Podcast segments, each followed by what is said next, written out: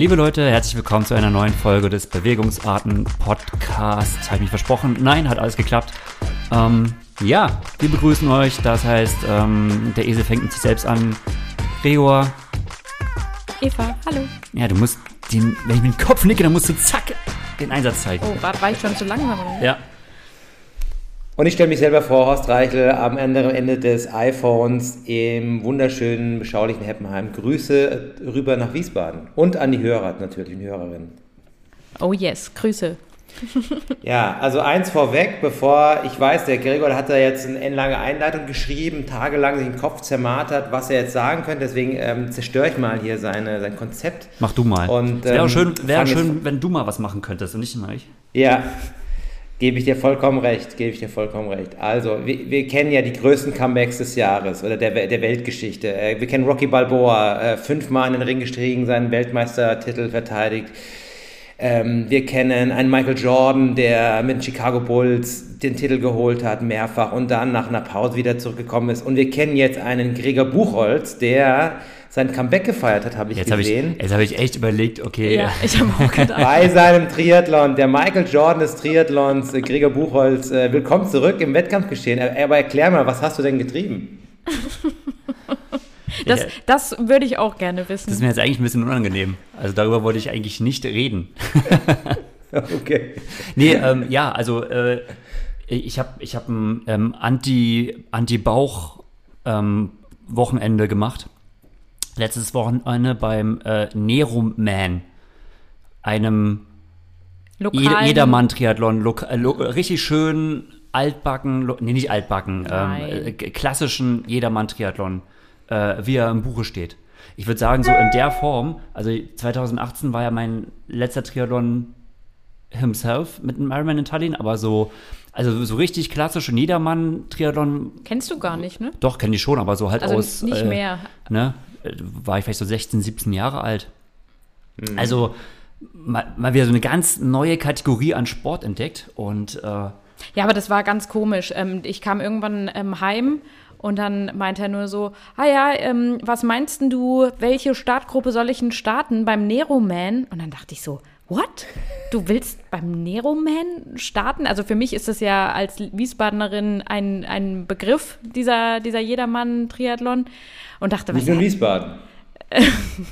was hat er denn da vor? Weil äh, Schwimmen geht er, ja, ja, warst du zwei, dreimal wahrscheinlich so in, im letzten in, in diesem Jahr, ich glaube, ich weiß es inzwischen Ja. dreimal dieses Jahr. Ja.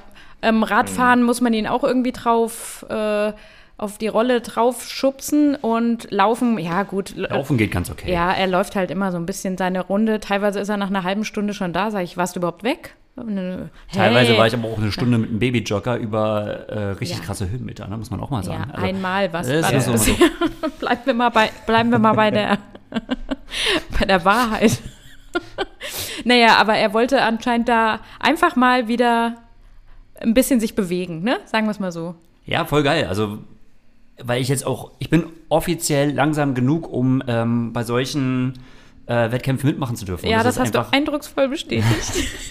Das ich gemacht. Also, Ja, aber es waren, waren Ja. spektakuläre Aufnahmen. Wir haben diesen äh, offiziellen Livestream äh, durch deine Frau ja miterleben Oh. dürfen und es sah ja wirklich spektakulär aus mit den Nebelschwaden und dem Regen. Oh, Beim ja. Schwimmen war das irgendwie auf so einem erhöhten Pooldeck, habe ich gesehen. Man hat eine super Aussicht gehabt. Also, Luxury, ja. Das ist im, Ja, bei schönem Wetter echt super toll. Ist für jeden Mal, der mal nach Wiesbaden kommt, ist das Opelbad ähm, ein Eintritt wert. Ja. Aber nicht ähm, an diesem Samstag letzte Woche. Das war wirklich der einzige Tag in der Woche, wo es so richtig schlecht war. Und wir waren ja alle dabei.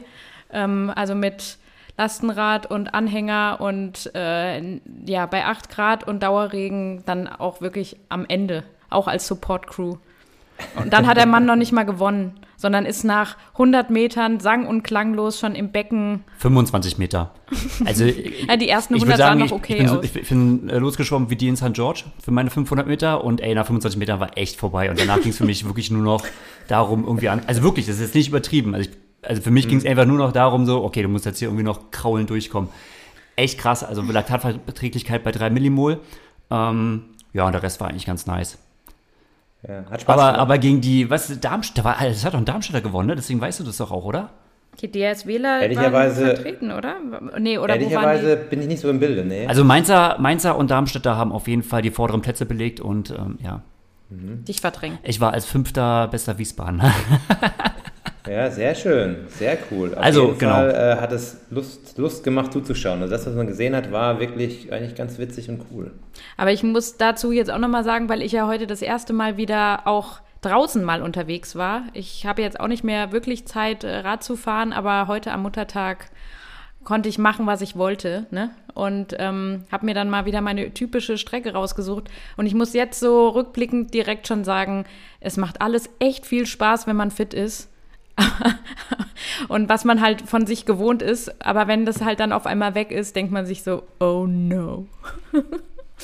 Aber die Tenlines hast du dir aber abgeholt, hoffentlich. Man sieht es an deinen Augenrändern von deiner Sonnenbrille. Du Ja, hast das, das sind die definitiv Augenränder vom, Schlafen. Das ist der Schlafmangel, Horst. Nicht so. verwechseln.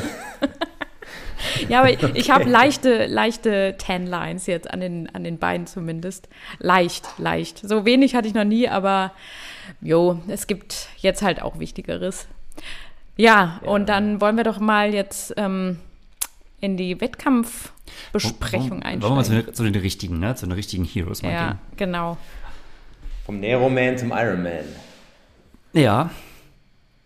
Wobei. Genau, am Wochenende war ja wieder High Life, genau. Lass mich, lass lass mich noch den Kommentar starten, dass es halt echt lustig ist. Also es gab ja, gab ja zwei First, in his, First Time in History. Und äh, ich glaube, über das eine spricht die ganze Welt und das andere ist komplett scheißegal, mal wieder. und das eine ist natürlich, dass die Ironman WM zum ersten Mal nicht auf Hawaii war, sondern halt in, äh, in Utah, in St. George. Und das zweite ist, dass es ja zum ersten Mal am Samstag, also beides auch am gleichen Tag, ähm, der, wie, wie sagt man jetzt überhaupt, der Weltmeistertitel im E-Sport. E-Sport, Triathlon Ja. Sport vergeben wurde. Und äh, E-Triathlon-Sport. ich glaube, so heißt es auch nicht, aber Ähm, und das ist ja auch teilweise für die Deutschen nicht unerf äh, unerfolgreich, ne? Mit Justus Nieschlag auf Platz 2. Oh ja. Justus ähm, hat uns ja schon bei den ersten zwei Wettkämpfen mit seinem einen Gewinn, au- ähm, also mit seinem Sieg, mit seinem Gewinn, mit seinem Sieg in London ähm, viel Freude bereitet, sagt man Ja. das so, ja. Ähm, und hat jetzt ähm, sich dann quasi in Singapur beim Finale noch mit Alex Yee um den Titel gebettelt und war dann nur knapp unterlegen. Ähm, ja, weil das zählten ja, ähm, ein, ein Rennen konnte man einbringen aus München oder ähm, London und dann in Singapur das Finale. Ähm, dass jetzt Hayden Wild gewonnen hat, das Finale in Singapur, aber weil er davor ja keine Punkte gesammelt hat, ähm, war er quasi aus den Genau, diese Titelkämpfen typische raus. E-Sportler, äh, äh, nee, E-Sportler-Stuff sage ich schon, ITU-Stuff, so mit Punkten Mhm. und, und Listen und Ja, aber äh, Justus ähm, ist quasi äh, Vize-E-Sport-Champion.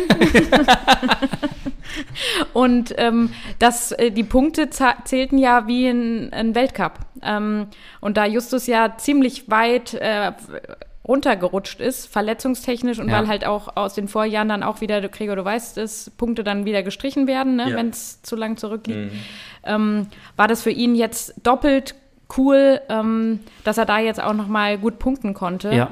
ähm, um halt auch in die Rennen halt jetzt reinzukommen. Das ist halt das Ding, ne? Ist halt nicht super viel, also natürlich nicht wie WTS, aber wenn du halt Podium machst, dann ist eigentlich die Punkteausbeute für Olympia-Quali, also für die Olympia-Quali-Liste eigentlich ganz okay.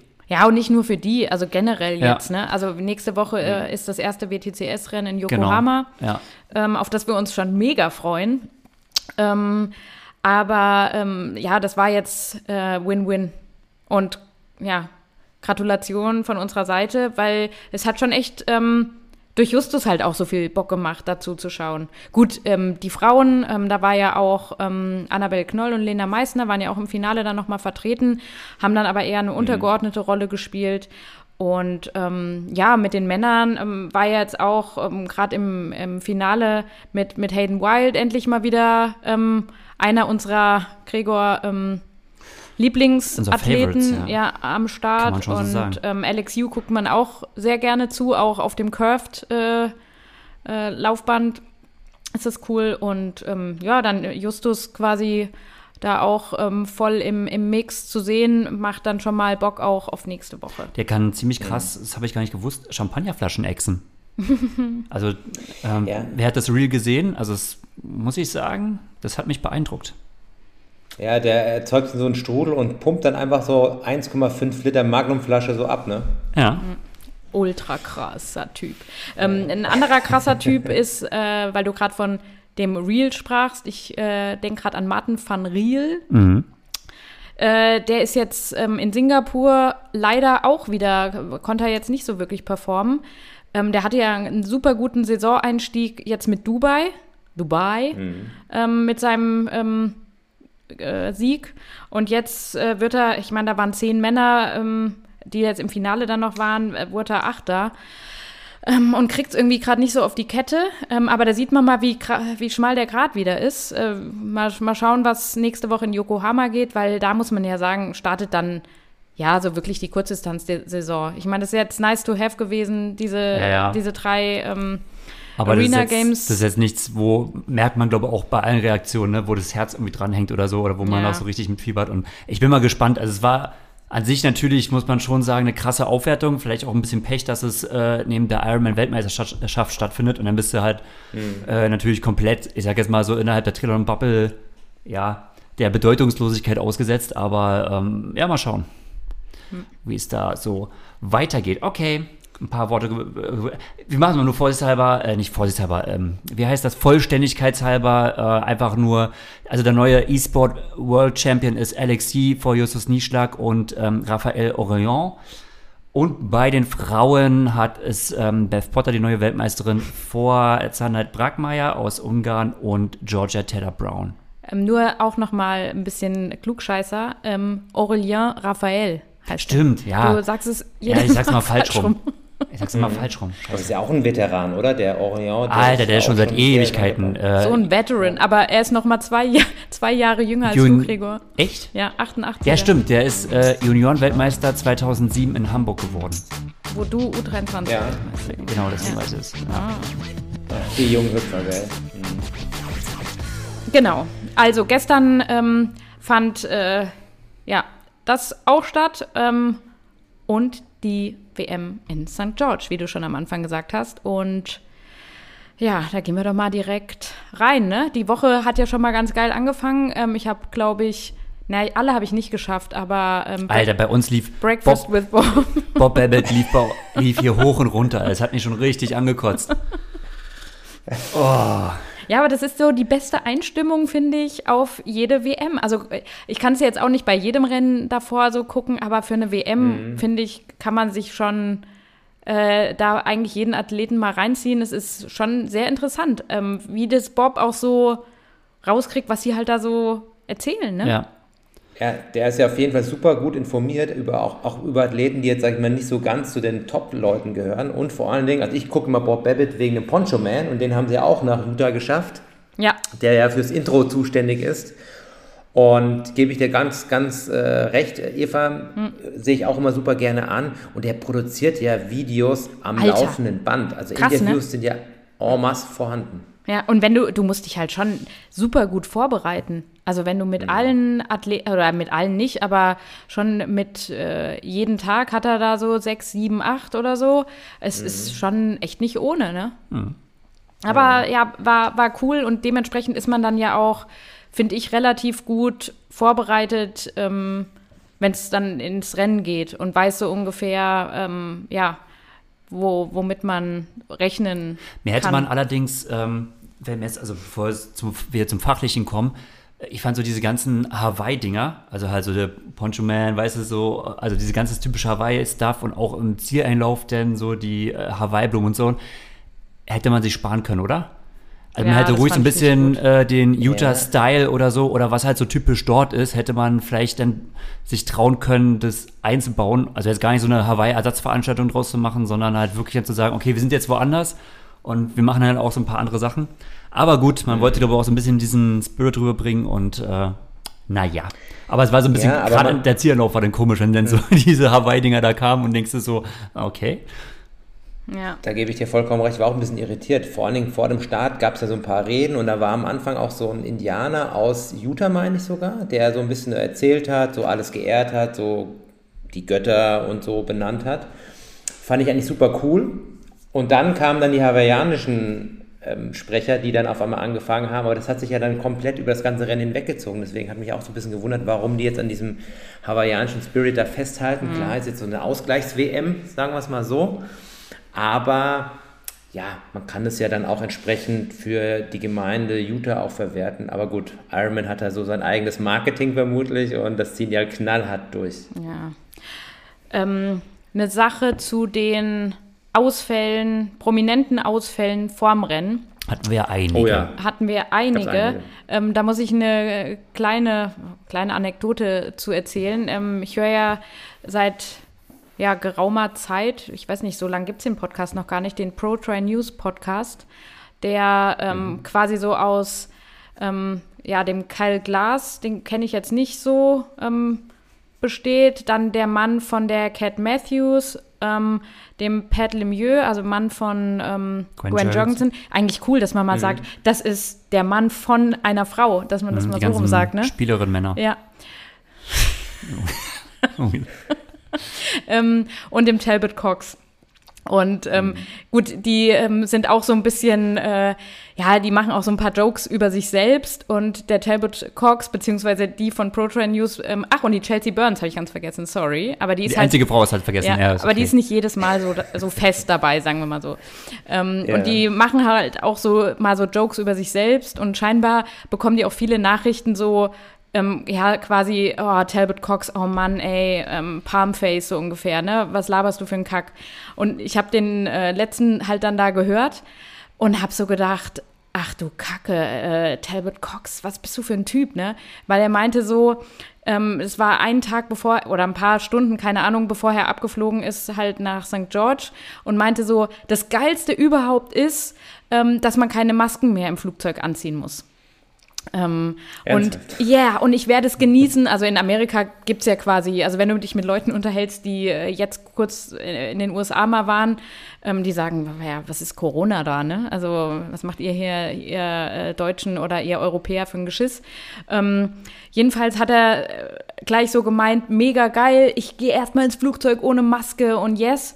Ähm, und dann ja, so keine Ahnung, 10, 20 Minuten später reden sie halt über die Ausfälle, wie gesagt. Und da regt sich Talbot Cox drüber auf, dass halt so Leute wie Gomez und Joe Skipper, die waren halt zu dem Zeitpunkt, als die aufgenommen haben, ähm, hatten die äh, halt schon zurückziehen müssen.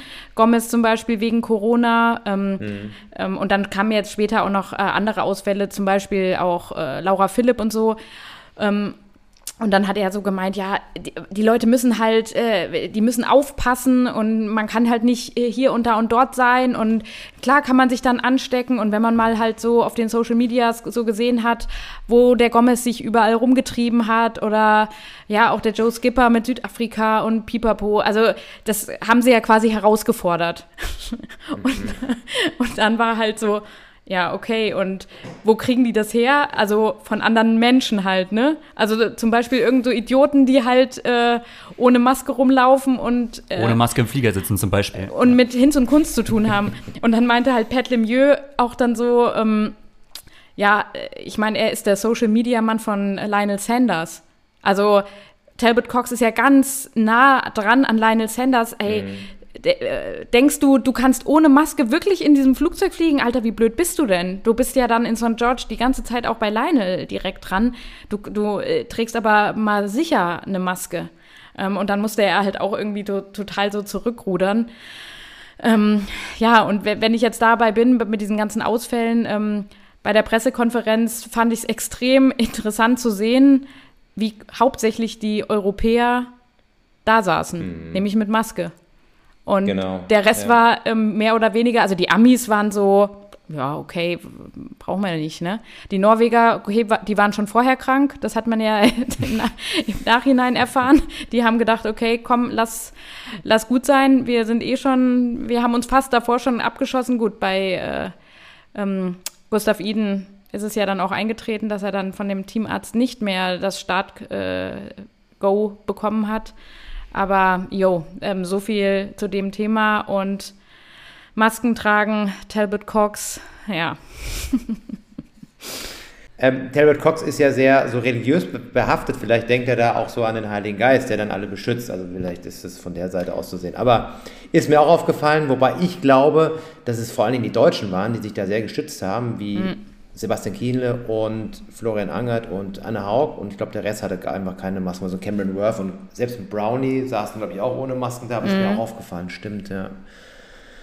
Ja, gut, die ja. Corona-Diktatur ist halt in Deutschland auch am, muss man halt sagen, am weitesten fortgeschritten. Hey, jetzt, ja, okay. du, Lass uns du hast dieses Thema angefangen. Ich habe gedacht so, oh, jetzt lass bitte nicht über Masken reden und sowas. Ja, aber ich fand es aber interessant. Aber man sieht ja, ob man Maske trägt oder nicht. Also eine Laura Philipp jetzt zum Beispiel, ne, die wir ja kennen. Ja. Da, der brauchst du ja keinen Vorwurf machen, Mann, was hast du denn gemacht, dass du jetzt Corona kriegst? Also die hat ja alles, mhm. sicher alles Menschenmögliche getan, um genau das ja, zu verhindern. Absolut. Also ähm, das ist halt. Und ich stimme dir natürlich hinzu, es ist nicht besonders clever, andere Menschen vorzuwerfen, also irgendwie Fehlverhalten vorzuwerfen, weil sie sich jetzt gerade mit Corona anstecken, gerade weil jetzt auch die Variante ja. relativ ansteckend ist und man halt einfach nicht weiß. Und wenn man halt irgendwie mal in den Schwimmbad gehen muss, als Trainer und Profi gehen, kann das immer passieren. Auf der anderen Seite zu sagen, so, oh ja, geil, endlich ohne Maske fliegen. Ähm, das passt natürlich nicht zusammen, so, aber. nee, und ähm, es gab ja aber jetzt nicht nur Corona-bedingte Ausfälle, das ist das eine, aber ähm, es ist halt immer ein, ein Ritt auf der Rasierklinge, wenn man sich halt auf eine WM vorbereitet und da sind halt einige dann leider Gottes auch dann kurzfristig noch, die selbst dort waren, halt dann ja, nicht mehr, haben es nicht mehr an die Startlinie geschafft. Ähm, und das ist ja schon mhm. extrem traurig und schade. Ne? Also es tut einem ja. für jeden Sportler extrem leid, auch gerade aus deutscher Sicht dann noch Caroline Lehrieder, die ja. ja auch schon drüben war und dann nicht starten konnte. Ähm, und auch so kurzfristige Absagen jetzt noch, das war jetzt nicht, glaube ich, Corona, ne? aber Alistair. Ja. Ähm, mhm. Das war ja auch super überraschend auf einmal. Ja. Ja, ja. und da gibt es dieses eine Meme mit dem Sensenmann, der dann quasi durch das Profeld geht. Wer kennt das ja? Und dann irgendwie ja. äh, Sam Long als einzigster, der quasi fast überfahren wurde, aber es doch noch überlebt hat und dann die Startlinie tritt, ist halt schon krass. Also so, so eine Auswahlquote vorm Rennen hatte, hat man ja immer so ein bisschen, aber in dem Maße sicherlich auch nicht. Und die Felder waren ja wirklich klein. Ich glaube, bei den Männern waren es Paar 30, bei den Frauen Paar 20. Ja. Sah aus wie so ein ähm, regionales Neroman-Rennen, würde ich mal sagen. ja. ja. da waren mehr am Start, du. Was ja denn auch, muss man sagen, äh, thematisiert wurde. Ne? Ähm, diesmal sehr guten mhm. äh, Stream vom HR. ja. Äh, also muss man wirklich sagen, fand ich, fand ich mega gut. Ähm, auch, dass sie so viele verschiedene Leute reingeholt haben und dann wurde es halt echt kurzweiliger. Ähm, ja. Aber da muss man schon ein bisschen schmunzeln. Mhm. Es wurden ja beide Topstars, also sowohl äh, Jan, Jan Frodeno, als auch ähm, Patrick, Patrick Lange. Lange gefragt, ja, also beide haben so ein bisschen abgewandelt diese Frage bekommen, kann man das noch als WM werten, ne? auch wenn es quasi schon vorher so viele Ausfälle gegeben hat. Und äh, äh, da hat natürlich Frodo Medienprofi, wie er ist, aber finde ich auch total gut mhm. gesagt. Aber natürlich ist das eine komplett vollwertige Weltmeisterschaft. Ne? Es gehört genauso dazu mhm. und so weiter, ne? fit an der Startlinie zu stehen und der Rest hat es einfach nicht gebacken bekommen, aber dafür können doch, also so. Während Patrick so ein bisschen da hineingetappt ist und gesagt hat, so, ja, ich bin da so ein bisschen gespalten und naja, ob man das so und und ich dachte, alter Patrick, das kannst du oh, halt. von mir aus ja selbst denken, aber das kannst du als Profi nicht bringen, während andere da an Start sind und halt um einen Weltmeistertitel kämpfen, kannst du nicht selbst naja. irgendwie mal als ehemaliger ja. Weltmeister da sitzen und sagen so, naja, so richtig zählt's ja nicht, weiß ich nicht, ist ja so ein schwaches, also sorry, das geht nicht. Das kannst du machen als Unbeteiligter mit einer Bierdose, der jetzt einfach nur schaut, ne? Oder mhm. können wir machen so, aber du kannst doch nicht irgendwie so. Ja, oder das würden wir noch nicht mal machen. Also das finde ich echt nicht, nicht cool, ist, ne? Ja, Muss ich sagen. Dass man da so sagt, naja, die Hälfte war ja gar nicht da, in, inklusive mir. Also ah. natürlich kann man ja darüber diskutieren, wie die ganzen Umstände waren und also das ist ja gar kein Thema, aber so. naja. Ja, aber Medienkompetenz, super wichtig heutzutage.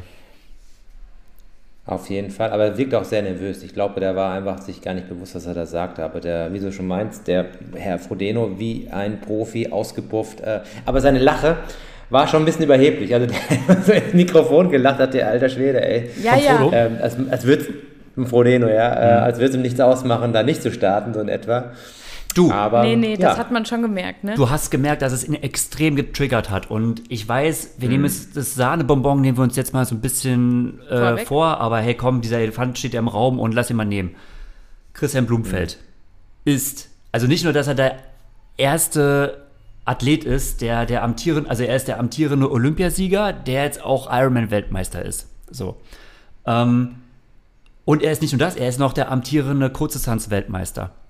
Also er ist, hat zeitgleich alle, Alle drei großen Titel. Kronen drinne. Also er ist Weltmeister auf der Kurzdistanz, er ist der Olympiasieger, er ist der Weltmeister.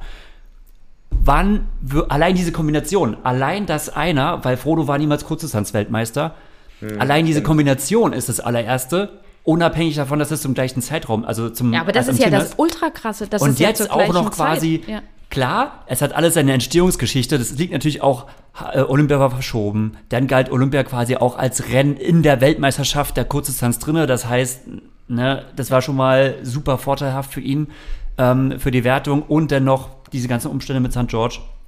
Aber er hat es gepackt. Deswegen hätte ich, also ich hätte Christian Blumfeld nie auf eins gesetzt, weil ich dachte, ah nee, also das ist so ein großes historisches Ding, das wird nicht gehen. Und man hat, und Frodo hat er hat ja so durch die Blume gesagt, ne? Er hat ja gesagt, so, ja, es wird schon noch Hassliebe geben, ne? Also er hat schon äh, sehr freundlich gesagt, so, Alter, das kotzt mich jetzt schon an, dass so Ja, ein klar. großes Ding da, also Ja. natürlich gönnt er ihm das total, ne? Aber wer Frodo kennt, wie kennt, also oder ihn einschätzen kann, der weiß natürlich, Und er war äh, jetzt über wie viele Jahre der Einzige, der es geschafft hat, als Olympiasieger Das auch Hawaii-Champion. Ja. ja, und das hat, Ja. das, Das hat war- ja, das macht ja auch irgendwas von seinem Goat-Status aus, Ja. letztendlich. Und das ist ja, das ist halt richtig am Wanken. Und äh, Christian Blumenfeld ist halt jetzt auch noch nicht irgendwie 35 und, oder älter und hat jetzt noch ein, zwei Jährchen oder so. Also man muss natürlich mal sehen, wie sich das so weiterentwickelt, aber ähm, der ist ja jetzt nicht am Ende seiner Karriere. Also der ja. und 28. ja, und ich meine, äh, wenn man äh, auch bei Breakfast with Bob, ich weiß jetzt gar nicht, wer es gesagt hat, ähm, aber hat so gemeint, ja, ich kenne Christian schon von, von Ewigkeiten, von seiner Kurzdistanzzeit und ich weiß noch, ich habe das erste Mal Christian Blumenfeld wahrgenommen, damals, das war 2013 in Auckland beim WTS-Rennen. Ach echt? Ja, und da war es halt so ein unscheinbarer Norweger, der hinten halt um die letzten Plätze halt da so ähm, mitgemacht hat, ne? Ja. Da hättest du, und der wurde damals, ich weiß noch genau, Hanna Philippin hat ihn immer Blumentopf genannt. Und auch viele andere. Ach, der Blumentopf da, ne? Ähm, wenn du überlegst, was der Blumentopf, das war 2013, jetzt haben wir 2022, was Ja. aus dem Typ jetzt so geworden ist, ey, es ist halt abnormal krass, ne? Es ist also unfassbar. Ja. Ja, das ist schon äh, beeindruckend. Wann war der Sweep in, äh, in Bermudas? Oh. Zwei, war das 2016 oder 17 oder? Nee, da hast du schon aufgehört, ne? Ja. Ähm, 2017 dann sagen wir. Ich 2017 bin eher. 100% Oder weiß ich nicht, 2018. aber was seitdem passiert ist, weil man muss ja auch sagen, die Norweger haben eigentlich jetzt gerade auch aktiv alle großen Titel. Der Iden ist ja noch äh, 70.3 Weltmeister. Ja. Genau. Also Norwegen hat im Prinzip auch da Olympiatitel, 70.3-Titel und ähm, den Ironman Full-Distance-Titel, alles in Norwegen. Ähm, ich weiß, ich glaube, einige Leute nervt es schon langsam so Norwegen, Norwegen, Norwegen, aber ähm, Ja gut, aber da kommst du eine halt jetzt nicht vorbei. Da kommt es nicht vorbei. Ja. Ja, das ist schon brutal. Und vor allem, wenn man sich jetzt überlegt, dass 70.3 WM dieses Jahr auch in St. George stattfindet im September und das ein Kurs ist, das, äh, den die Norweger ja auch kennen. Ich weiß nicht, ob jetzt der Blumenfeld auch mitmacht, aber für so einen Iden oder so, da ist er eigentlich schon ein relativ hoher Favorit, dass er da auch da wieder performt, wenn er gesund ist. Das könnte aber, Ja, das muss, aber das muss jetzt eigentlich die logische Konsequenz vom Blumenfeld sein, weil das letzte Rennen ähm, in der WTS-Serie, oh, Ja. Ja, das letzte Rennen in der WTS. Das letzte Rennen der WTS ist im November. Das ist Abu Dhabi. Äh, Ende November sogar. Das heißt, bis dahin steht der Weltmeister auf der Kurzdistanz noch nicht fest. Das heißt, wenn die 70.3 WM im September ist und Christian Blumfeld schafft es dort 70.3 Weltmeister zu sein, dann könnte er der auch noch sein, der Erste, der quasi amtierender Kurzdistanz-Weltmeister, Olympiasieger, ja, 70.3 blablabla. Weltmeister und Weltmeister. Also, ja. Just saying. Ein Mann der Superlativ. Braucht mir keiner, braucht mir keiner erzählen, dass das jetzt nicht in seinem Kopf ist. ja, also und, 100 also das- und, und was macht das mit Frodo? Und was macht das mit Frodo? Frodos Und Aufgabe muss es jetzt sein, sich jetzt quasi auf, kostet es was es wolle, auf die 70.3 WM vorzubereiten und ihm wenigstens dieses Monumentalstück quasi irgendwie aus der Hand zu reißen. Dass er das nicht macht. Ja, weil das macht ihn ja dann quasi Noch unsterblicher. noch und. oh Gott, wir beschwören hier irgendwas herauf, was.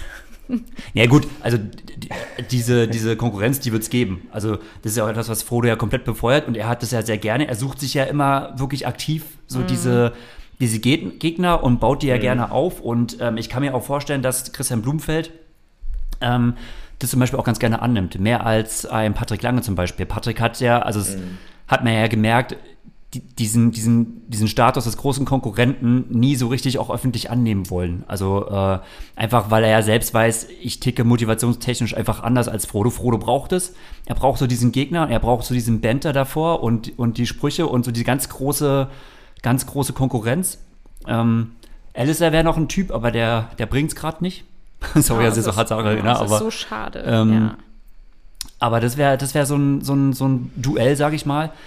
Und ähm, Christian könnte ich mir schon darauf vorstellen, dass er darauf einsteigt, beziehungsweise die Norweger generell. Ne? Gustav Ach, die Ihn, steigen auf alles ein. Die sind also, ja, also was Ansagen angeht, ähm, da ja auch immer halten sich ja nicht hinterm aber, Berg zurück. Aber du siehst, ähm, Gustav hat es halt auch nicht an die Startlinie gepackt. Also äh, da ja. läuft auch nicht alles immer nur, ja. da ist auch der Sport einfach nur hart und teilweise auch dann sehr traurig, ne? Also Gustav Iden mhm. hatte ich zum Beispiel ja eigentlich schon an, an eins gesetzt für mich. Also wir haben leider davor, kann man jetzt immer leicht sagen, ne? Ich habe gedacht das und hm, aber äh, für, ja. für, mich war schon äh, Gustav Iden und auch äh, Alistair Brownlee ähm, schon. Ja, mit Alistair bin ich echt vorsichtig geworden. Alistair hat mir inzwischen echt. Alistair muss jetzt, auch wenn ich ihm die Daumen drücke, aber ähm, der muss jetzt echt mal wieder zeigen, dass äh, dass was geht. Gut. Ähm, na, wir haben, also nach diesen ganzen Spekulationen und so, sage ich jetzt mal, oder nach diesem, nachdem wir die historische Bedeutung geklärt haben. Steigen wir mal ein ins Rennen. Wollen wir mal so ein bisschen detaillierter einsteigen? Ja, gerne. Also. Ja, was sagt ihr denn zum Schwimmen? War halt Schwimmen, ne? Ja, also die, die Schwimmstrecke sah, fand ich eigentlich ganz cool aus. Ich meine, das ist ein Landstart, das gab es ja bei einer Ironman WM auch noch nicht. Normalerweise mhm. ja Hawaii als Wasserstart angeordnet. Ähm, dahingehend fand ich es eigentlich mal ganz nett. Das Feld sah natürlich überschaubar aus, ähm, das, das war klar. Die ganze Location vor Ort sieht natürlich auch nicht so ganz so spektakulär aus, also quasi T1 und T2 mhm. fand ich jetzt ähm, im Rahmen ja. der, ja, also ich fand ich jetzt nicht spektakulär, was, was das jetzt angeht. Oder gab es da was anzumerken, Eva, was Schwimmen angeht speziell? Nee, also nur, dass mir ähm, so Frauen wie Anne schon echt extrem, wie soll man sagen, nicht leid taten, aber die Leid, ja doch, die leiden halt unter diesem ähm, kalten Wasser schon echt am meisten. Mhm. Und das ist schon was, ja, es ist halt dann echt was komplett anderes als Hawaii, ne? Ähm, und äh, Anne, man hat es ja auch beim Wechsel gesehen, die hat ja echt Probleme gehabt, ihren Neo auszuziehen, weil, ja, weil sie mhm. sicherlich, äh, wenn, man, wenn man, Anne hat äh, gefühlt irgendwie unter 5% Körperfett, ähm, das ist echt brutal hart. Und jeder, der schon mal so ein bisschen am Limit war, so was Gewicht oder so angeht und mal sich so, also man, dann ist einem eh schon, wenn man im, im Pool ist, oft kalt und man friert viel und so. Und Anne ist ja absolut austrainiert halt und, mhm. boah, das ist, das ist Verstehe ich, aber auf der anderen Seite denke ich mir, sie ist ja Profi, es gibt verschiedene Neo-Varianten, mal dicker, ja. mal dünner, man kann irgendwie mit Thermoskanne und warmem Wasser nachhelfen, doppelte Badekappe auf. Hat sie alles ja gemacht schwierig. auch.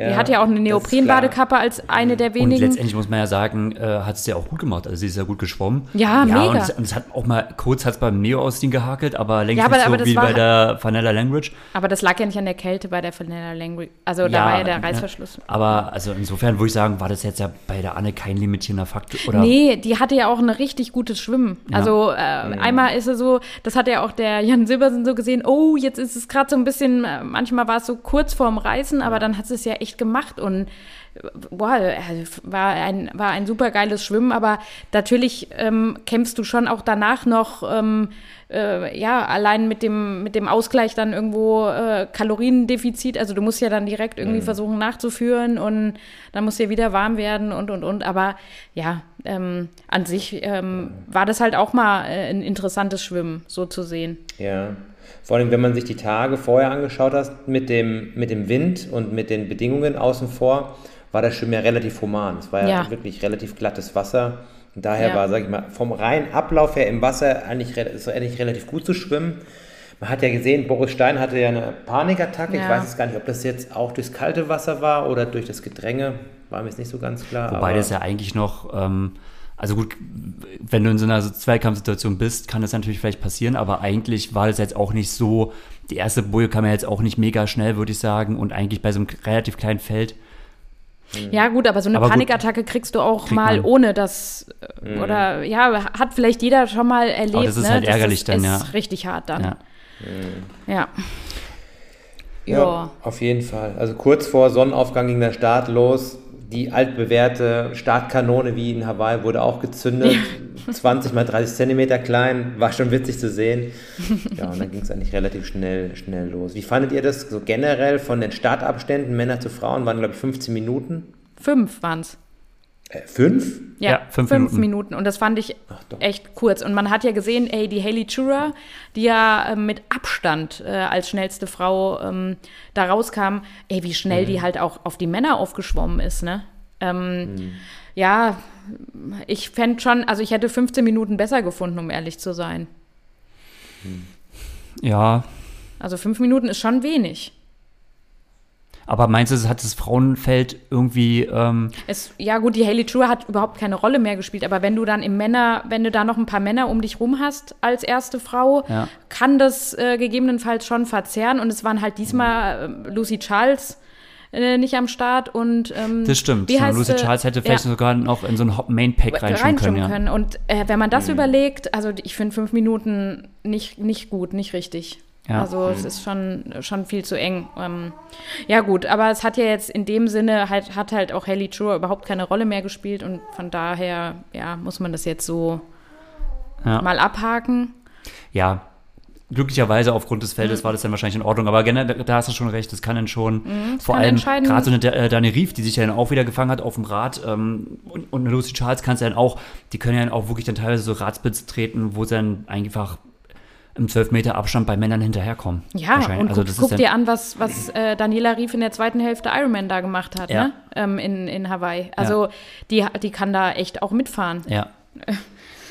Ja, gut. Ähm, Also doch lieber, wie jetzt in Kona kommt, äh, zwei verschiedene Tage. Oh, das habe ich auch zu Gregor schon gesagt. Also ich freue mich fast nicht auf Hawaii, ne, dieses Jahr. Weil wer verfolgt denn jetzt donnerstags die Frauen? Also wer bleibt denn zwei Nächte, also einmal von Donnerstag auch auf Freitagnacht? Also äh, irgendwer muss ja bestimmt auch hier noch arbeiten. Und dann noch mal Samstag auf Sonntag. Also oh, ich, mir tun die Frauen da echt leid, ne? Ähm, ich meine, wenn man das im nächsten Jahr tauschen würde, dass die Frauen dann samstags und die Männer donnerstags, würde ich sagen, okay, ausgleichende Gerechtigkeit, aber so, ja. Tja. Ja, gut. Auf der anderen Seite hast du ein faires Rennen. Ja, aber hat man so ein unfaires Rennen? Also ich fand es eigentlich jetzt auch ganz, ganz gut gemacht, ne? Wie man immer mal von den Männern zu den Frauen switcht und so. Also, weil das Radfahren ist ja schon extrem lang. Ähm, dann macht es doch eigentlich interessant, wenn man auch immer mal wieder ja, von die unterschiedlichen Rennszenarien so sieht. Aber ja, gut, das ist mein persönlicher Eindruck. Aber gut. Ja, werden wir sehen. Wo, ja. wo du sagst, Radfahren extrem lang ähm, ging, aber wie gesagt, also Ra- Radfahren, würde ich sagen, war auch diese taktische Komponente schon sehr früh fix, ne? Und hat sich ewig lang so durchgezogen. Ne? Ich sag mal, so bei den Männern, diese Fünfergruppe, die sich quasi dann äh, gefunden hat und ich glaube, die auch extrem froh waren, dass sie sich zu fünft hatten. Und dann äh, hinterher, ich sag jetzt mal so ein bisschen die Überbiker. Ja, die, waren keine Überbiker. Die konnten halt nicht schließen. Guck mal, Cameron Worth konnte Ja. und der hätte ja, haben, wurde ja im Vorfeld Aber ich sag schon jetzt mal so, die als Überbiker Potenzial- gehandelt werden. Also ja. Übrigens, also ah, noch mal ganz kurz, Bob Babbitt ähm, und Cameron Worth. Das muss man gesehen haben, finde ich. Also das fand ich extrem inspirierend und mega geil. Ja, weil Cameron Worth erzählt dann halt noch mal von seinem Paris-Roubaix, wo er ja ähm, im führenden, also im, im Team war, das dann mit Dylan van Baale gewonnen hat. Und ah, Paris-Roubaix war einfach dieses Jahr auch einfach mega geil. Und dann so von Cameron Worth auch so zu sehen, wie, wie hammer cool das ist und wie er so drauf wie er in diesem Pro, Pro Tour Team so dabei ist und jetzt halt dann mal so switcht und das alles, ach, ich fand's, ich fand's richtig geil. Oder auch Cameron schon Worth hat so eine. Art, äh, auch das so, der, äh, der ist halt auch so ein, so ein cooler, lockerer Typ, wie er das so erzählt, ne? Ähm, Ja, so laid back. ja, also ah, das, das kann man sich auch jetzt, finde ich, im Nachgang ähm, wo man ja jetzt gesehen hat, dass Cameron Worth leider überhaupt keine Rolle gespielt hat. Ähm, kann man sich aber nochmal reinziehen. Ähm, mhm. Aber ich finde es halt schon auch inspirierend, dass so ein Typ äh, ja wirklich kaum geschwommen ist und er hat jetzt nicht wirklich, also er, er schwimmt halt dann auch im, so mit Sebi und Lionel und so in, in der ähnlichen, in, in so einer Gruppe halt mit und kann halt auf dem Rad aber nicht nach vorne die Lücke schließen. Das, da waren wir ja gerade eben. Ja. Mhm. Ähm, und das hätte man ja im Vorfeld schon gedacht, dass Cameron Worth die von hinten gegebenenfalls schon eher noch ranfährt. Und das zeigt einfach mal wieder, wie krass stark auch, das muss ich jetzt auch mal sagen, Florian Angert ist. Weil der hat ja auch auf dem Rad, ähm, ja, das auch so mit initiiert und ähm, Oh ja, ich, also ich, ich, ich komme echt nicht klar. Ich finde es mega geil, weil ich kenne Flo, als er noch auf dem Rad von seinem Opa da unterwegs war, ne? Und mhm. Schwierigkeiten hatte, im Wiegetritt irgendwie ähm, mhm. so, so ja, locker find, zu fahren. Es ist einfach nur ah. eine Hammerentwicklung. Also ich finde es auch mega spektakulär von Flo. Ich kenne ja auch schon lange. Ich hatte jetzt letztens irgendwie so ein Bild vor mir. Das war Triathlon Buschütten 2016. Da war äh, Böcherer auf 1, knapp dahinter Angert, ich auf 3 und da war ja. er noch relativ jung und ist schon ja. saustark Rad gefahren. Und äh, ja. sieht man so die Entwicklung, die er vollzogen hat.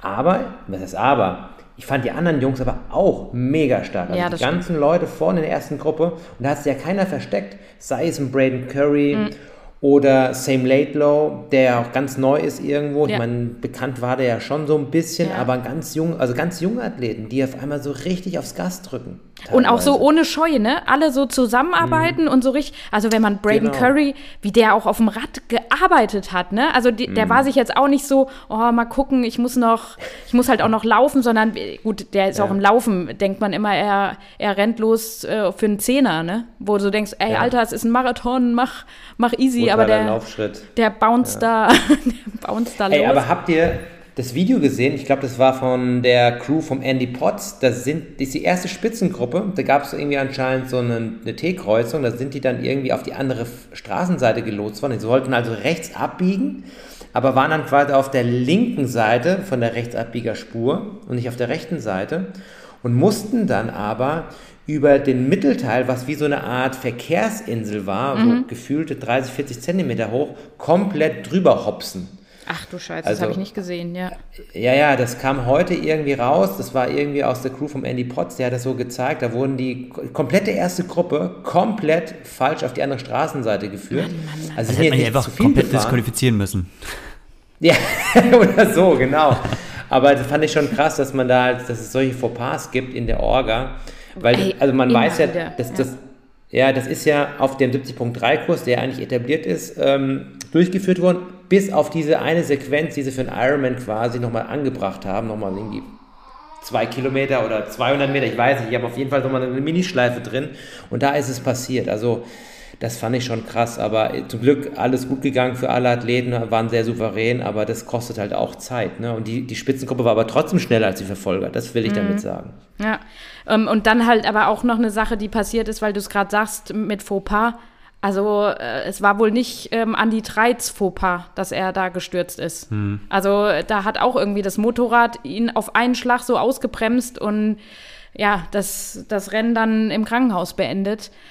Oh, das ist auch extrem bitter. Also, und gerade an die 13 ist ja auch schon so viel passiert, so viel Scheiß da. Und oh, das, das ist eine, eine Weltmeisterschaft und Ironman kriegt es auch teilweise nicht hin. Und wie auch wie, wie eng teilweise diese äh, die, die, der Radkurs so war, weil das ja mhm. ähm, hin und zurück, Out and Back äh, Sections ja. dann noch drin waren. Boah, ich weiß nicht, ich finde das extrem schlecht ähm, gemacht so. Also auch gerade aus Sicherheitsaspekten der Athleten gegenüber. Ähm, und auch die Absperrungen scheinen ja immer noch mal äh, so semi zu sein. Und das darf, mhm. das darf nicht sein, dass da irgendwelche Autos und in Amerika fahren halt leider Gottes, hat man ja gesehen, eigentlich, da gibt es nur Monster-Vans, ne? Also. Mhm. Ja, das ist schon tragisch, wenn ein Athlet dafür nichts kann. setzen wir mal so voraus. Ich meine, Andreas Dreitz kann ja Radfahren, ist technisch sehr versiert.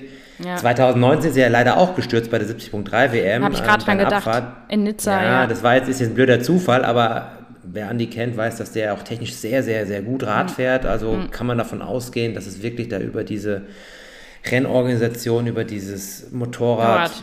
ja, Die, Ja, die haben dann auch nicht so diese Routine. Was in, in, in Deutschland sind jetzt oftmals Motorradfahrer, die bei der Tour de France irgendwie im Einsatz sind oder halt bei den Radrennen. Oder das jedes Wochenende machen. Zum, also das ist Genau, ja dann auch ne- so eine Sache. ja. Ja. Ich weiß nicht, ob die in Amerika jetzt einmal aus dem lokalen Harley-Club da welche nehmen, weiß ich jetzt nicht, aber das ist jetzt so ein bisschen, vielleicht fehlt da auch so ein bisschen die Routine von der Seite.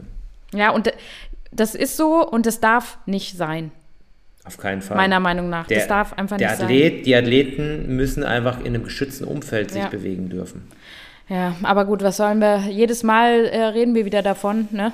Ja. Und immer wieder passiert so ein Mist. Ähm, ja. Ja, aber erwähnen finde ich es ja trotzdem nicht so Ja. schlecht, weil wenn man halt immer wieder sagt, Sicherheitsaspekt hier und dort, dann ähm, Irgendwann würden sie uns vielleicht- hören. Ne? Ja, nee, irgendwann kommt auch mal so das Bewusstsein, dass man sagt, so, nee, okay, eigentlich, also es ist ja wirklich jedes Mal was, eigentlich geht das ja nicht und eigentlich müsst ihr ja mal und so, weil ähm, ich glaube, dieses Bild ist vielleicht irgendwie noch gar nicht so existent. ja, Ne? ja. Naja. Aber wie fandet ihr so den Radkurs äh, generell, was so dieses Panorama angeht, mit den Bildern, die sie gezeigt haben? Ich fand's schon geil, muss ich sagen. Also ich fand, das ist, das war jetzt nicht ja einfach nur pure Wüste und also dieser Snow Canyon Bereich und diese Nationalparks, die sind ja schon, die haben ja schon was, ne? Also nicht unbedingt den geilen Straßenbelag, was man so gehört hat. Also gerade da sind ja Bereiche, wo der Asphalt auch extrem so rau ist oder so Flickenteppich manchmäßig. Ähm, das ist scheinbar dann auch nicht so geil, mit, dem- mit dem TT da zu fahren, aber ähm, an sich fand ich die Bilder schon toll. An sich, was mich überrascht hat, dass, äh, weil es wurde ja oft kommuniziert, dass der Radkurs ja vor allem in der zweiten Sektion oder vielleicht sogar im letzten Drittel schwerer wird. Und das, da war man ja schon im Voraus mal total gespannt, was macht das mit dem Rennen? Ähm, Weil man ja auch gerade auf Hawaii immer öfters beobachtet hat, so ähm, dann schwerer wird, wenn vielleicht auch der Wind dazu kommt, dann kommt so auf dem letzten Drittel nochmal so richtig der Abstand. Ne? Ähm, allein schon, wenn man jetzt irgendwie so Frodo guckt, wenn, wo der damals, das war also in der letzten Hawaii-Austragung nochmal äh, quasi weggefahren ist und da nochmal die äh, Zeit gut gemacht hat. Ähm, und das wurde im Vorfeld, finde ich, so oft angesprochen und so auch von den Athleten auch so oft kommuniziert, dass so, ah ja, das letzte Drittel und mal sehen, was denn. Also dann geht's halt richtig los, dann sind nämlich alle schon mal müde und so weiter und so fort. Und eine Separation ist da kaum eingetreten, also weder vorne noch hinten. Also die Gruppen sind einfach mal, so wie sie waren, ziemlich zusammengeblieben. Auch, ähm, also über die komplette Radstrecke hinweg. Und das spricht dann auch für eine extrem disziplinierte Gestaltung dieser, äh, des Radparts irgendwie. Ne? Also man hat wirklich, also auch gerade auch vorne, auch wenn sie vielleicht te- teilweise relativ neue Athleten waren, so kam es mir vor, echt, sie waren mit der Situation extrem happy, so sich zu fünf zu haben und haben sich gegenseitig geholfen und ähm, keiner hat auch so, man hat ein bisschen spekuliert, wie ähm, äh, Florian Angert das ja macht, wo er sagt, okay, über die Kuppe drücken und so bla bla bla, aber letztendlich, glaube ich, waren alle froh und wollten auch sich zu fünf zu als Gruppe erhalten so und haben das extrem dis- diszipliniert durchgezogen und da ist es eben halt eigentlich gar nicht so eingetreten, dass sich irgendwelche aufgeraucht haben. Auch in Christian Blumfeld, der ja ewig lange alleine gefahren ist und eigentlich so ein bisschen äh, zwischen den No beiden Man's Gruppen Land, hing. ja. Ähm, Hat es ja auch ziemlich diszipliniert gemacht, wurde dann natürlich eingeholt von der, von der äh, Gruppe hinten und ist dann dort mitgefahren. Ähm, ja, also Ja. sehr diszipliniertes Radfahren soweit und wenig äh, große Einbrüche. Oh, und dann müssen wir halt noch auf alle Fälle, wir mischen jetzt gerade auch so ein bisschen, ne? Männer und Frauen, Ja. aber ist ja okay, oder? Also Ja, ich finde Die Rennen waren ja auch wir, gleichzeitig. wir müssen unbedingt, also Daniela rief, ich fasse es nicht, was was ein Radfahren das ist. Eine 437 ist sie gefahren und wenn man mal halt so durchs Männerfeld durchscrollt und so die Zeiten so sieht, klar jetzt nicht der ersten fünf, die waren schon auch, würde ich sagen, outstanding so von den Männern. Aber sie ist echt nicht weit hinter viel. Also da müssen einige Männer echt gucken, ne? Ähm, da fängt halt an, David McNamee ist gerade mal zehn Minuten schneller. Ähm, Matt Hansen, zwei Minuten. Ähm, dann gehen wir ähm, Peter Hemmerich. Also, weißt du, du bist ja auch gegen die alle schon gefahren, ne, Horst? Ey, der ja. ma- äh, sieben Minuten. Keine schlechten Athleten. nee, also richtig, richtig krass. Oder ähm, Also, Ja. das ist ein total guter, guter Hinweis, weil ich finde das genauso. Die Radleistung von Daniela Rüff war das mit Abstand spektakulärste Ja. auf dem Rad, was ich gesehen habe. ja, ja, Also das sehe ich auch so. Also das war wie eine Maschine, unglaublich stabil und stark. Und man darf ja nicht vergessen, die ist ja komplett außen vor, was Renndynamik angeht. Also macht ihr eigenes Ding. Ja, also Ja. die muss jetzt sich selber pacen.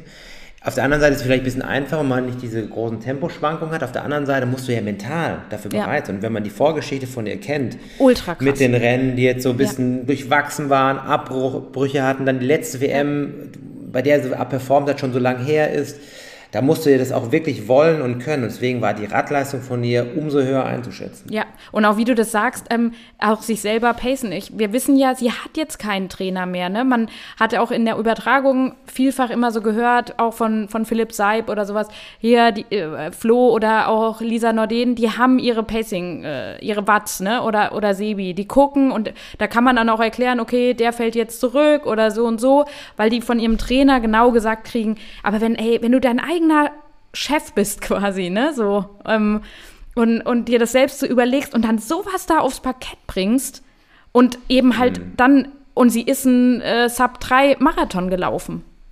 Das kommt ja halt auch noch mal dazu. Also das, das haben zwei Frauen geschafft in dem Feld. Ähm, Drei. Oder drei. Ähm, das das finde ich halt wirklich, das ist wirklich äh, absolut großartig. Ja, Also- und das macht sie halt jetzt, finde ich, noch mal mehr ähm, ja, zum, zum weiblichen äh, Greatest of all times. Ja. Ja. Ähm, ja, also das wollte ich jetzt nur auch auf alle Fälle mal dazu äh, noch sagen. Und Cat Matthews ist ja auch eine Radmaschine. Ähm, äh, die, die Leistung von ihr mit ihren 444 ist auch mega stark. Ähm, das, äh, und das zeigt ja einfach noch mal mehr die Extraklasse von, von Daniela Rief und äh, dann so einen starken Marathon noch zu laufen. Und auch im Schwimmen äh, voll dabei zu. Also äh, das ist, sind, äh, sie ist ja unangefochten halt einfach die Nummer eins. Und ähm, ja, schade, da konnte Anne, die auch echt ein super Rennen, würde ich gem sagen, gemacht hat. Ja, es wird immer so ein bisschen auf ihre Radleistung Mhm. gesagt. Ja, da hätte aber Aber man muss halt auch die im Rahmen, Athletin, ja, man muss auch immer die Athletin auf dem Kurs ähm, anschauen. Also Ja. Das, äh, dem Kurs, also wenn du unter 50 Kilo wiegst und äh, irgendwo eine Ber- Bergabpassage dabei ist, dann ist es einfach Kacke. Dann wird schwer. Das Ja. ist wirklich hart, ja.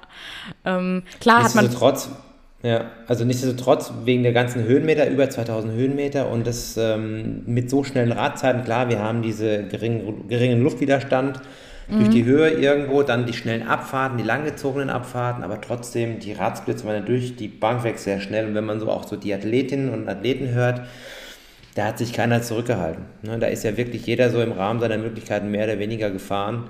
Und da wurde meines Erachtens da jetzt nicht groß taktiert. Nee. ja, Ja. ja, den kann ich mich, Ja, kann den man kann ich jetzt, mich, den kann ich mich voll äh, so anschließen. Aber ähm, ich sage jetzt mal auch mal ganz ehrlich, ähm, bei einem relativ kleinen Feld, das muss man ja schon so sagen, da bleibt ja auch nicht mehr viel übrig. Also irgendwo, also da hast du ja auch einfach nicht mehr diese Felder, die sich dann auch irgendwie zusammensetzen können und äh, wo du halt noch irgendwie groß was machen Ja, aber kannst. wie cool ist es eigentlich mal gewesen, ne? Wenn du immer gesehen hast, auf dem Highway immer nur Bam, bam, bam, einer hinterm anderen und sowas. Und dann ging es ja wirklich teilweise erst, als die dann schon lang von Havi wieder runter waren, so die letzten 30 ging mal vielleicht was ab oder so, ja. Aber jetzt finde ich, also von, von Anfang an war es halt schon recht cool so zu sehen. Und auch einfach mal zu sehen, dass bestimmte Lücken einfach nicht mehr zugehen. Schon von Anfang an nicht. Ja, Ach ich so, glaube, du, äh, gewisse äh, Athleten, ja.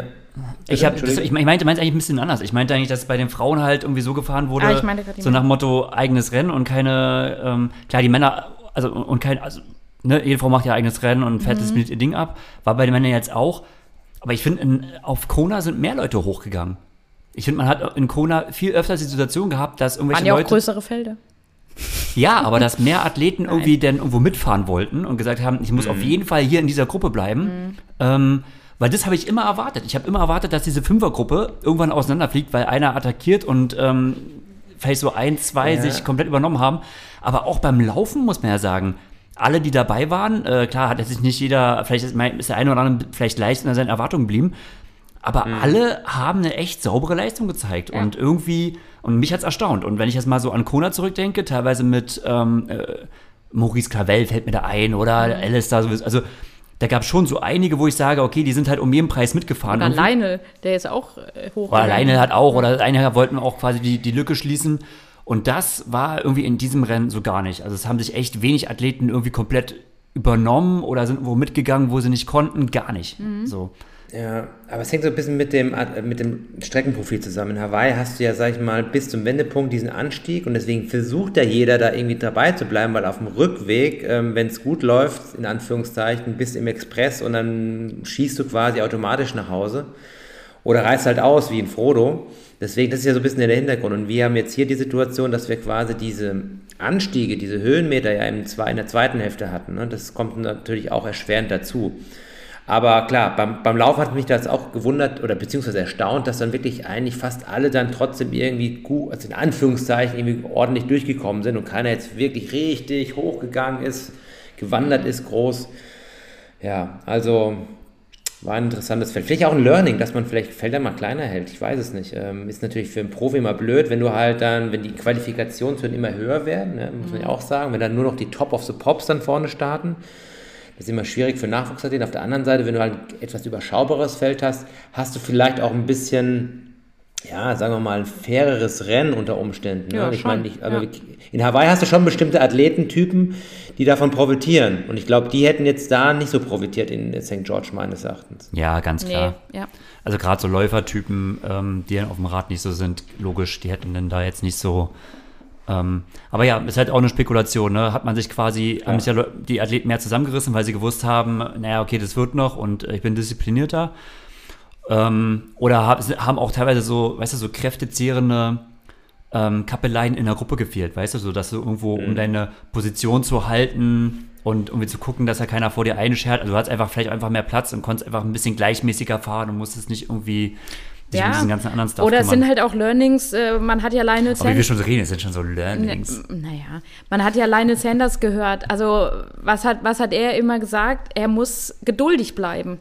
Also, er darf die ganzen Fehler äh, der Vergangenheit irgendwie nicht mehr, die er auch x-mal dann gemacht hat, nicht mehr machen und äh, muss mal ein bisschen abwarten. Und Gesagt hat er das ja schon oft, aber er, und er hat es jetzt aber auch hat gemacht. Er, hat er wirklich gut gemacht. Also ja. auf dem Rad hat man dann immer mal gesehen. Auf einmal war er dann doch noch mal ein Stück weiter hinten. Also da hat man ja wirklich gemerkt, er hat sich an sein Pacing gehalten. So das erste Mal. Und dann muss man ja sagen, ähm, wie in Oceanside auch schon. Also das war ja auch schon wieder geil, wie äh, wie dann nochmal ums Podium gefeitet wurde, also beziehungsweise um Platz zwei und drei, dass er dann auch Braden Curry doch noch aufgelaufen hat, ne? Also Wahnsinn. Limping. Limping, Lionel, ähm, ich weiß nicht, also ich, ich feiere es einfach nur. Es macht mir wirklich Spaß. Also ich fand es auch mega spektakulär. Ich fand es für einen Braden ein bisschen tragisch, weil der echt ja. lange Führung lag, aber so ist der Sport. Und ich fand es dahingehend auch ultra spektakulär. Am Anfang wusste man ja nicht so ganz, weil die Kameraperspektive war ja schon immer ein bisschen blöd und so. Und man Boah. hat ja auch immer so ein bisschen auch gehört, dass oftmals so die, die Führenden gezeigt werden. Ja. Aber das fand ich mal einen schönen, schönen Abschluss von dem Marathon zu sehen, dass er nochmal um die letzten Meter wirklich gekämpft hat. Aber wie, ne? Also der ist dann echt noch, finde ich, gefühlt daran geflogen. Ich hätte ja nicht gedacht, dass er, dass er noch äh, an ihm vorbeikommt. Und ich bin ja auch Braden Curry-Sympathisantin, aber ähm, ja, in dem Fall habe ich ihm gedacht, ja, krass, krass Lionel hat es verdient, nochmal noch mal einen Vizetitel zu holen. Absolut. Ja. Nach 2017, glaube ich, ja. Ja. ja. Also die, die, die Ironman-WM oder WM sind ja immer so ein bisschen auch so Plattform für die Industrie, für neue Innovation, für Marketing vor allen Dingen. Da gab es ja auch so ein paar spektakuläre Ankündigungen. Wie habt ihr das so empfunden? Zum Beispiel, nicht nur, aber zum Beispiel. Ja, gut, äh, ich will jetzt auf jeden Fall dieses Rad haben, ne? Egal, wie es aussieht. Das ist witzig. Ich hatte es ja, glaube ich, in der letzten äh, Folge schon ja, ein bisschen angekündigt. Also ich kenne ja so ein bisschen, ja, so ein bisschen das, das Projekt. Das ist ja jetzt nicht nur auf dem Blumenfeld geschuldet. Man, also die Firma, die dahinter steckt, wie hieß die Firma schon seit, das Rad? Äh, KDEX, also es ist eine Tochterfirma von Giant. Giant. Die stellen hm. quasi stellen quasi Komponenten her, haben jetzt aber einen eigenen Rahmen rausgebracht. Aber so die Idee dahinter ist schon seit 2018 so irgendwo im, im Hintergrund, so ein neues, komplett neues Rad zu installieren. Also es, man bricht natürlich mit aktuellen, gewohnten ähm, Rahmen und mit Geometrien und das ist natürlich ein bisschen kontrovers. Äh, da gab es wahrscheinlich auch deutlich viele. Ja, es gab natürlich. aber es erhöht die Aufmerksamkeit. Ich meine, diese Rahmengeometrie gab es ja schon mal. Das ist, ja. da wissen viele nicht. Also äh, das ist eine Rahmenidee aus den 90er Jahren, damals angefangen von den Lotus-Rahmen, die da schon so gebaut wurden mit dem fehlenden Oberrohr. Und rein aerodynamisch gesehen ist es so eigentlich so der, einer der schnellsten Varianten, die du fahren kannst. Und ähm, sagen wir es mal so, im Endeffekt, ob es jetzt so ein Canyon ist oder so ein Cardex-Rad oder sonst was, das, wir reden ja immer nur so von den letzten paar Prozent, aber das sind halt diese Prozent, die es halt dann ausmachen. Und dass natürlich dann so ein Athlet das auch nochmal abliefert, ist halt umso krasser. Aber ja, es bietet halt immer wieder äh, Gesprächsstoff, genauso wie bei, bei, bei, Daniel, bei Daniela Rüff mit ihrem neuen Rad, was ja auch schon mal im Vorfeld gefahren wurde, glaube ich. Äh, das neue Bike und ja, oder von Patrick Nielsen da irgendwie diese Red Bull äh, Kooperation, beziehungsweise mit der Formel 1 Schiene von Red. Bull. Ähm, ja, ist immer ein dankbarer Playground für Firmen, ob das dann natürlich immer so ähm, für den Endkonsumenten so äh, interessant ist, immer dahingestellt, aber man nutzt natürlich diese kleine Chance, sich zu präsentieren und zeigt dann solche neuen Geschichten. Ja, und man so, dass es keine neuen Schuhe gab oder sowas. Ja, man, man ist auf jeden Fall, man sorgt für Gesprächsstoff und man hat hier schon so einige Triathleten im Einteiler und mit Aerohelm auf den Straßen gesehen, ohne Wettkampf. Also wer, wer, weiß, wer weiß, was hier, was hier noch kommt. Was gerade lustig ist, ich habe so Christian Blumenfeld eingegeben bei Google und dann kommt als erstes Christian Blumenfeld Größe, Christian Blumenfeld Gewicht. Und dann Christian Blumenfeld Strava und 10 Kilometer. Ey, krass.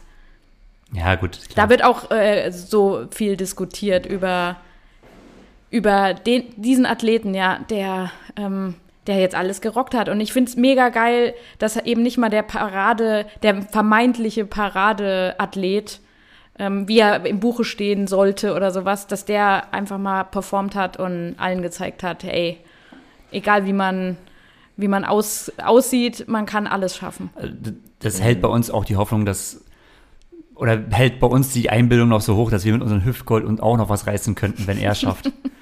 Hey, das habe ich nicht gesagt. Ja, aber ich bin mal gespannt. Also, das äh, gerade vom Christian Blumfeld, das Rad wurde ja zerrissen äh, in Social Media. Wie hässlich. Im Vorfeld. Im wer, wer, weiß im was. Im Vorfeld, aber ich bin, mal ja. ich, bin mal, ich bin mal gespannt in ein, zwei Jahren. Ob ja, ist so ein Prototypenstatus und, und es, äh, ich glaube, dann Ende des Jahres oder spätestens im Frühjahr gibt es dann für die Öffentlichkeit. Also, äh, Idee war ja, dass es ja für Hawaii alle Profis bekommen. Ähm, jetzt hat es nur Christian Blumenfeld gefahren. Es gibt ja noch ein paar andere Athleten bei der Firma. Und ähm, ja, auf jeden Fall dahingehend der Hinweis bei dem Sub-7-Projekt, ne, was ja dann auch irgendwann mhm. kommen wird, wo, die, wo Team Norwegen antritt, wird halt eine ganze Armada von, von solchen Rädern voraussichtlich ihn zum Sub-7-Erfolg vielleicht führen. Wer weiß. Also mal schauen, wie sich das da verhält. Ja, also dieses Projekt ist irgendwie noch so. So gar nicht auf unserem Schirm so. Gar nicht ne? auf unserem Schirm, ne? Ja. Und habe ich auch das Gefühl, hat auch gar nicht viel Rückhalt ähm, äh, in der Community, würde ich mal so sagen. Was mhm. eigentlich fast schade ist. Oder ich denke mir halt so, ey, das ist irgendwie dann so, so viel Aufwand für. Ähm, hm. Man muss mal gucken, was jetzt in, in zwei Wochen ist es, glaube ich. Ja. Ne? Was dann wirklich draus wird. Aber oh, ich will, es ist immer gleich schon wieder so viel. Das wäre vielleicht ein interessantes Projekt gewesen, ähm, in, der, in der Pandemiezeit noch, in der Hochzeit, wenn man sowas mhm. macht. Aber so jetzt, äh, wo auch so viele, also wenn du jetzt so hörst, okay, in, in zwei Wochen müssen die schon wieder äh, racen. Also auch so Cat also Matthews ist ja krass, ne? eingesprungen ne? ja. Für, für Lucy Charles Barkley. Und dann denke ich auch so, wow, pff, das ist jetzt auch wieder, komm aus den USA zurück, da bist du ja auch erstmal mit Jetlag und so bedient und nach so einem nach so einem Rennen und dann in zwei Wochen gleich schon wieder der Kram ähm, und dann auch noch Sub 8, boah. Und Sub 7 für die Männer, ja, es ist äh, too much, finde ich. Ja, aber ja, das ja. ist aber gerade in, das ist aber am 5. Juni. Ah, okay, drei. Nee, warte mal. Drei Wochen. Sind das vier? Nee. Ja, okay. 27 ja, Tage. Ja, okay, es ist doch noch ein paar, ja. es ist noch länger als aber gedacht. Aber schon knapp, ja. Aber es ist trotzdem, ist trotzdem knapp. Es hätte vielleicht Ben Hoffman machen sollen oder so. aber den haben sie ja nicht gefragt. Ja. Der übrigens auch gar nicht so schlecht geraced ist, ne? Also dafür, Stimmt. wenn man so überlegt, Zehnter ist er immerhin geworden, Preisgeld gab's. Mhm. 11.000 Dollar, auf jeden Fall. Hat sich für ihn gelohnt. Und ich meine, der ist ja so ein Utah-Boy, glaube ich, kommt aus der Gegend ja. so ein bisschen. Ja. Und hat ja damals auch immer schon die ersten 70.3-Rennen mitbestritten, war auch immer gut dort. Also ich glaube, für ihn war es ein Homecoming und vor allen Dingen ähm, ja, ein erfolgreiches Wochenende. Genau. genau. Wollen wir so ein bisschen so äh, ein Fazit ziehen? Das, Auf jeden Fall ein, ja. eine, ein Thema der Sportschau-Livestream mit meinem Freund Dirk Froberg war echt gut. Also ich habe, es hat mir wirklich gefallen, muss ich sagen. Ähm, jetzt äh, so deren neue, ähm, wie, wie sagt man, der neue Aufbau ähm, der, der, der Stunden, die man da, die Zeit, die man verbringt, mit diesen unterschiedlichen, äh, ja auch äh, wirklich tollen Gesprächspartnern, die man da hatte. Ähm, das hat es extrem aufgewertet und ja, war ähm, kurzweilig dadurch und hat, hat Spaß gemacht zuzuhören, muss man sagen. So, mhm. also klar, dann äh, auch direkt Athleten, die leider, die im Rennen hätten sein sollen, wäre natürlich schöner gewesen, ne, wenn wir Frodo, Patrick und, und Laura äh, dort gesehen hätten als am, am Mikro, aber ähm, das hat schon extrem cool gemacht. Ja, ja, auf jeden Fall. Und die Leute, also die, die Moderatoren waren auch vorbereitet, die Gäste waren top, die Gestaltung ja. der Übertragung war gut. Ich meine, du musst ja auch mal so lange am Stück reden können und deswegen, mhm. ja, gibt es natürlich ein paar Verhaspler, war aber wirklich gut gemacht und das ist natürlich, äh, man sieht ja so den, die, den Progress, was, ja, was so deren Übertragungsqualität ja. angeht und wenn man das im Vergleich zu dem Ironman-Stream, wir hatten es ja schon immer wieder diskutiert, das ist, das ist kein, kein Vergleich, weil das ist deutlich besser. Ja. Interessanterweise ist immer dieser Gastbeitrag von dem äh, ZDF-Praktikanten oder Springer-Journalist ah, ja. oder was auch immer. Fand ich manchmal ganz ja. witzig, fand ich manchmal ein bisschen, ja, seltsam, aber mein Gott, äh, ist mal was anderes. Ja, da habe ich auch so gedacht, was ist das denn jetzt? Okay, aber, yo, äh, ist, ist, ist in Ordnung, ne? Aber ähm, gerade so in, in, ja, in der Vergangenheit hat man, oder habe ich ja mich schon auch sehr kritisch Dirk Froberg gegenüber geäußert. Und ähm, ja, muss ich wirklich zurücknehmen. Also der war auch gut vorbereitet und hat das echt ohne radelnde Mädchen oder, äh, ne, Mädchen hat er nicht gesagt, aber äh, also das hatte schon jetzt wirklich was äh, für eine WM, das kann man so richtig stehen lassen, finde ich. Ja. Absolut. Da wurde mehr in die Vorbereitung investiert und ist auch äh, deutlich mehr rausgekommen. Und ähm, ich muss sagen, ich finde es eigentlich gar nicht so schlecht, ähm, dass die WM mal woanders war. Echt? Ich finde es, ja, also.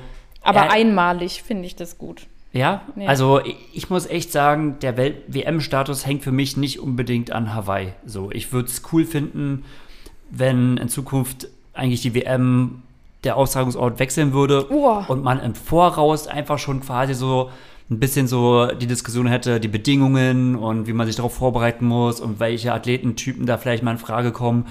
Man hat vielleicht auch jetzt gesehen, dass vielleicht andere Athletentypen gut, ne, äh, sich vielleicht besser präsentieren konnten als andere. Also nee. meiner Meinung nach würde es einfach deutlich fairer werden und der Sport würde auch viel gewinnen.